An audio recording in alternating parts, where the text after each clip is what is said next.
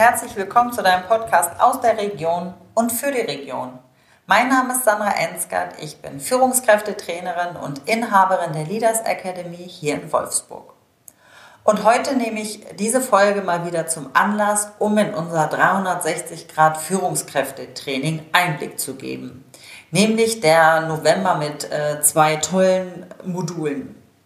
Und im ersten Modul äh, haben wir die Unterstützung von dem äh, Zukunftsforscher, dem Erik Hendeler. Und da geht es um die Arbeit der Zukunft. Wie wir ja mit Knappheiten umgehen und äh, die Ressourcen nutzen. Denn er sagt, Zukunft entsteht da, wo Veränderungsdruck groß genug ist. Und die größten Knappheiten der Zukunft sind Gesundheit und Sozialverhalten.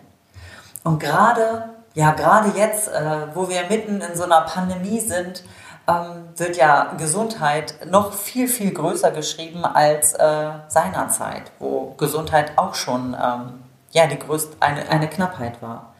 Aber wenn wir auch vom Sozialverhalten sprechen, ja, kommt dann halt natürlich auch wieder die Führung äh, zum Vorschein. Nämlich, ähm, dass es nicht mehr nur noch von oben, von oben nach unten diktiert wird, sondern mittlerweile der Informationsfluss auch von unten nach oben geht. Also ja, weg mit den alten Zöpfen. Äh, Mitarbeiter dürfen auch oder sollten ihren Chefs widersprechen dürfen. Und ähm, da geht es nicht mehr um die autoritäre Führung, sondern eher ums Moderieren ähm, von Themen. Und ähm, ja, dass ähm, ja, diese Statusorientierung nicht mehr in dem Vordergrund stehen äh, sollte, sondern tatsächlich die Kompetenzen. Wer kann was? Ähm, dass es nicht um Machtkämpfe geht, sondern um Kooperationsfähigkeit und dass Mitarbeiter viel eher selbstbestimmt ähm, arbeiten möchten, statt fremdbestimmt und kontrolliert. Da geht es um, äh, dass Mitarbeiter ernst genommen werden wollen mit ihren Ideen und ihren Vorschlägen. Und äh, ja, dass das so wie es mal war und tatsächlich äh, von einigen Unternehmen immer noch praktiziert wird, einfach nicht mehr zeitgemäß ist. Ähm, das knackt natürlich und Veränderungen ähm, ja, sind, wenn man mittendrin ist, äh, oftmals auch nicht, ähm, ja, fühlen sich nicht immer gut an. Ich denke aber, da geht kein Weg mehr drum rum. Und äh, da gehen wir, äh, oder da kommen wir gleich zu unserem zweiten starken Modul, nämlich die Arbeitgeberattraktivität. Wie gewinnen und binden wir Nachwuchskräfte?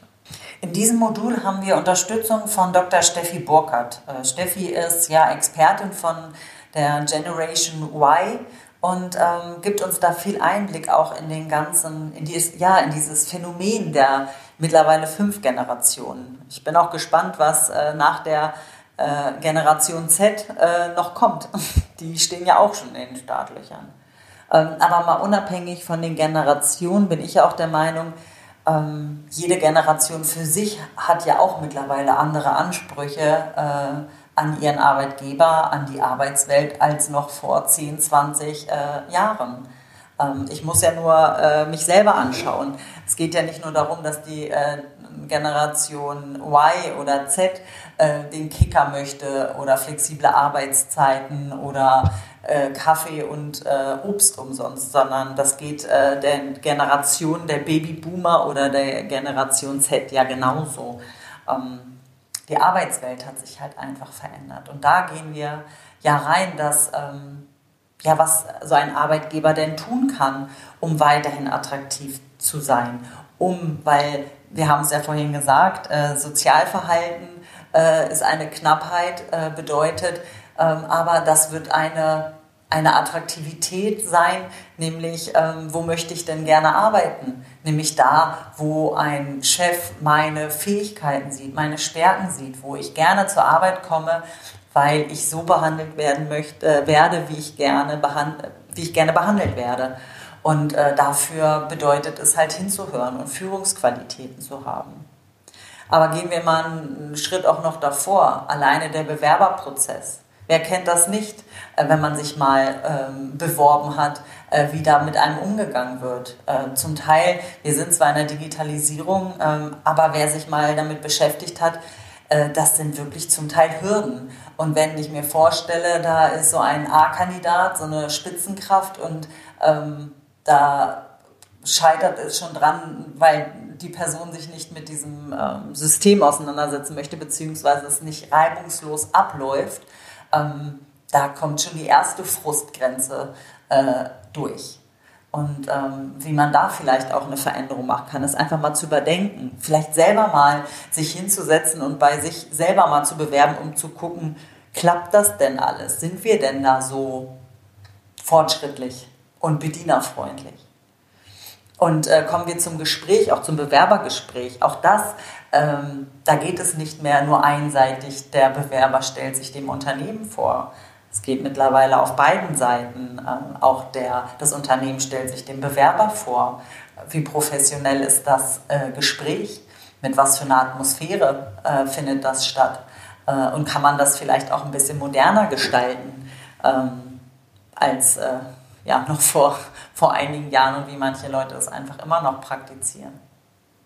Und gehen wir mal davon aus, es kommt zu einem äh, doppelten Jahr von beiden Seiten, man möchte miteinander arbeiten und dann hat man vielleicht drei Monate, sechs Monate Kündigungsfrist.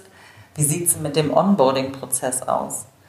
Wie viel Bindung findet denn in dieser Zeit statt? Tut man da überhaupt was und was kann man tun? Da gibt es äh, die kreativsten Ansätze, die häufig ähm, einfach auch noch nicht äh, stattfinden. Oder was ich letztens auch gehört habe, ähm, was macht man denn mit denen, denen man absagt? Sagt man ihnen überhaupt ab? Ich habe letztens eine Aussage gehört, die sagen nicht ab ähm, aus Kostengründen. Und das in der heutigen Zeit, wo in den sozialen Medien äh, darüber gesprochen wird, wo bei Kununu Einträge gemacht werden. Das könnten Mitarbeiter von übermorgen sein oder die, die jemanden kennen, die jemanden kennen und denen das erzählen. Also was habe ich für eine Außendarstellung, was das betrifft. Aber positives Beispiel habe ich letztens ähm, gelesen, dass äh, die ein Päckchen richtig äh, fertig gemacht haben, noch mit Werbeartikeln, mit einer Absage. Also auch Absagen kann man positiv, ähm, positiv verkaufen sozusagen oder abwickeln. Auch da, ähm, man, man spricht äh, miteinander. Äh, wer weiß, ob man den dann nicht in ein, zwei Jahren vielleicht doch nochmal braucht. Ähm, also da würde ich immer nochmal einen doppelten Gedanken äh, reinwerfen. Ja, also das sind, äh, ist das zweite große Modul, äh, um das wir uns im November kümmern und äh, welches, glaube ich, ähm, keinen besseren Zeitpunkt gerade haben könnte als jetzt. Ähm, genau, meine Teilnehmer sind natürlich wie immer, und da bin ich sehr froh äh, drum, ähm, mit offenen Ohren und Augen dabei, um tatsächlich den kleinen und Mittelstand äh, ja, auf die Veränderung vorzubereiten, neue Sachen mit reinzubringen und äh, es für uns alle irgendwie besser zu gestalten. So, ich hoffe, ähm, das eine oder andere war dabei für, für dich, äh, beziehungsweise du kannst mal wieder einen ein oder hast mal wieder einen Eindruck erhalten, was bei uns beim 360 Grad Führungskräftetraining äh, so an der Tagesordnung ist. Solltest du Fragen haben, äh, melde dich gerne bei mir. Äh, ich bin da immer offen. In diesem Sinne, hab dich wohl, alles Liebe, deine Sandra. Tschüss.